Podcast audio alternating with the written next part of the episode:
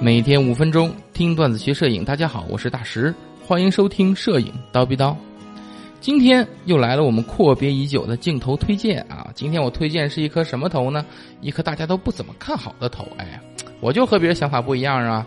我推荐的是腾龙四五 f 一点八，是吧？这镜头都推出两年多时间了，销量是一路跌到谷底啊！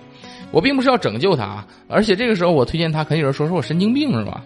你这这个各个家的五零一点八，这这这才多少钱，对吧？几百块，对吧？你这佳能小痰盂你才六七百块钱，对吧？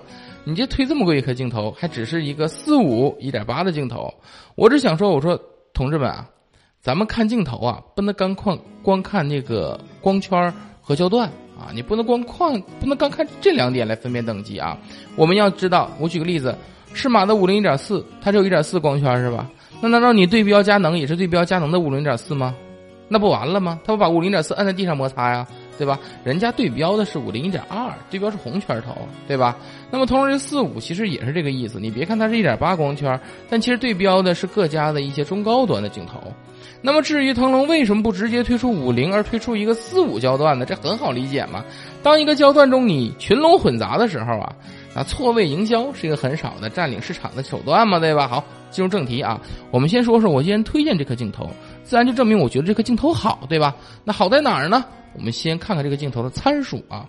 首先，这颗镜头它的镜组结构是十八组十片，哎，够堆料了吧？特殊镜片有一片 LD 低色散镜片，两片。玻璃柱非球面镜片，哎，这已经算是很足的料了啊！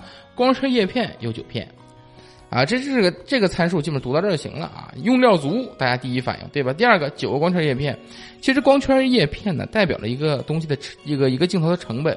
我之前呢，就是有有看过这个访谈佳能的设计员工的，他就说过，说一颗镜头啊，你先看光圈叶片，就能知道大概处于哪个等级的镜头了啊。因为光圈叶片的增加不只是成本，还有装配的成本等等，所以其次再看镜片啊。我再举个例子，你看著名的这个小探鱼二代哈。它就五个光圈叶片是吧？它连光斑连圆儿都做不到，对吧？升级了 STM 不也才达到了七个，对吧？你再仔细看一看顶级镜头，什么红圈、金圈，基本都是八片、九片，对吧？都是这种多光圈叶片的啊。当然了，咱也不光看这个，还得看光学结构啊。目前三大家的五零 f 一点八的镜头基本上都采用了双高斯结构，这种对称式双高斯结构，五组六片镜，五组六片的。那么目前三大家的五零点八真的都是一毛一样啊啊！虽然说有的卖几百，有的卖一两千哈，呃，这个不跑跑题了啊，但是的的确是一个结构，双高斯的确是一个结构啊。那个光学设计简单啊，生产难度低，而且不需要特殊镜片就能达到比较好的成像效果，这就是双高斯的优点。所以尼康的五零一点八被人称作什么？人类光学技术精华，对不对？但是我觉得人类光学技术精华应该称的是双高斯的这个结构。真的是太棒了啊！当然，这种结构有缺点嘛，一个是镜头对点状光源的虚化会出现二线性，对吧？哎，再一个就是大光圈下受到球面相差的影响，你像一点八和二点八之内的这个光圈啊，画质就比较肉了，分辨率就会不足啊，这就是双高斯的一个缺点，对吧？那么五十这个焦段，有些厂家就开始放弃了双高斯，采用了什么呢？采用了比较少见的。凹透镜前组，这种设计，例如说索尼的啊，E F 卡口的那个啊，三五 F 一点八，哎，还有五五 F 一点八，哎，当然还有高斯的五零啊，不是高斯当然还有蔡司的啊，蔡司的五零 F 一点四和八五 F 一点四，都是这个光学结构。在这种设计下呢，其实我们可以把这种光学设计看成两组啊，前组是一个广角的附加镜，后组呢是一个中长焦的大光圈结构设计。这样设计呢，不仅能改善画质，还可以实现光学防抖和内对焦，提高镜头的分辨率。啊，当然了，我推荐的这颗腾龙四五 f 一点八呢，也是这种，哎，叫欧透镜前组设计。而除了这些已经正式发售产品外，佳能在近期也公布了一个新一代的五零镜头的专利，同样采用了前组内凹设计。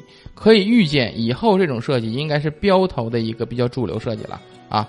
那么光学结构优秀，画质又怎么样呢？锐度不用多说啊，小探鱼锐度就很棒啊。四五只能告诉你比小探鱼好，那肯定好。所以这个全开下也非常优秀，所以这种锐度啊、分辨率就不用说了，它已经很好了，就不用比了。我们再比比别的，什么呢？我这个镜头啊，我大概在呃一年前就买了，用了一段时间了，在几个方面呢，我都比较满意。首先焦外，我们知道五零焦段的二线性很让很多人就是困惑，对不对？腾龙这颗四五，哎，在实拍的时候 能对二线性有比较好的修正啊。我们知道。腾龙这个，我们知道镜头的二线性一般是什么情况？它是最外圈比较亮，很多光斑复合在一起呢，看着就比较乱。腾龙这个呢，虽然也有洋葱圈，但它还是保证了中间亮、边缘暗的情况。光圈放到一起之后，看着一点都不乱，啊。再一个就是色彩，腾龙的色彩非常好。尽管现在大家都用后期，但是你背屏看出来的这个照下来的色彩还是很让人喜欢的啊。抗眩光能力，这个应该是腾龙。比较优势的东西了，因为它的这个镀膜是新设计的，呃，你像小太阳一类的，你在正对阳光的情况下会出现白色雾气状的这种眩光啊，呃，腾龙这个还能保持很好的一个状态啊。再就是你想，腾龙是内对焦，对不对？前头镜头又不会移动，你防尘就很不错了，对吧？而且呢，这镜头还防抖。你虽然觉得五零不用防抖是吧？但你拍拍夜景你试试对吧？你要拍了夜景了，你发现防抖太有用了。我在比较低的快门下边，我还能保持比较好的一个那个镜头的这个画面的纯净性啊和稳定性，哎，这就比较好，对焦性这比较好。这么一看，这是一颗万能头是吧？而且你想，最近对焦距离才二十九，咱拍不了微距，拍些微观没问题是吧？这是一个镜头中的特种兵啊，是吧？呃，而且呢，之前就有同学问过我说，我参加一些摄影活动，我应该带什么头？就是没有。我说那我就推荐你腾龙四五，为什么呢？你在不确定的环境下，四五这个焦段你室内耍得开吧，对吧？你室外四五这个焦段你离近点有虚化吧，对吧？你有防抖，光线暗的地方你可以拍吧，对吧？它不挑地儿啊，对吧？不挑地儿，对吧？除非是什么一群人抢，你抢不着机位，那你只能拿长焦，要不然我觉得四五这颗镜头真的是很适合活动这种不确定位置的去拍摄啊。当然了，这个最让人喜爱的还是它价格啊。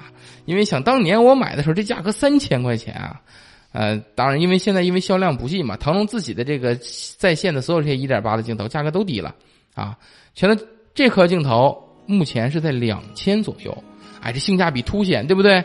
而且我们蜂鸟严选呢也上了这颗镜头，目前是一千九百八十八，你想想，这么多的功能，哎，这么好的素质，对吧？一千九百八十八，很优秀了，是吧？这个价格很性价比了，还不止如此。